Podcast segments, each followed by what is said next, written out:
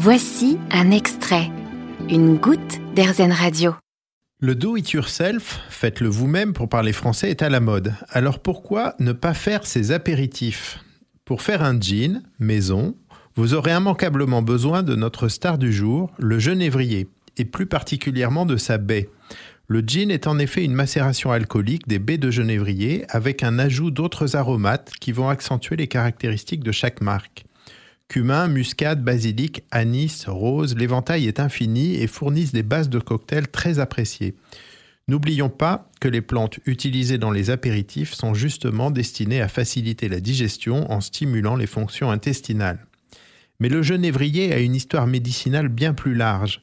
Il a servi à faire le baume de Sébastopol, du nom de la ville de Crimée. Le baume était utilisé pour soigner les chevaux. La recette du remède fut transmise par des gitans à un officier de l'armée française qui l'aurait à son tour donné à un simple soldat qui lui aurait sauvé la vie. Le baume de Sébastopol donnait de bons résultats sur les blessures des chevaux, mais était aussi un excellent cicatrisant sur les hommes. Composé d'huile essentielle de lavande, de pin sylvestre et aussi de genévrier cade dans un corps gras, il est idéal pour soigner les blessures. De plus, il s'avère que le baume de Sébastopol est aussi efficace contre les rhumatismes comme anti-inflammatoire et aussi contre des maladies de peau comme l'eczéma ou le psoriasis. Et ce baume de Sébastopol saura convaincre des utilisateurs célèbres.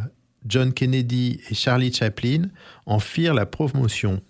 Et le succès de la pommade Cadom, Cadom justement à cause du nom de Cad, une espèce de genévrier au début du XXe siècle, tient aussi à son efficacité remarquable sur les maladies de la peau.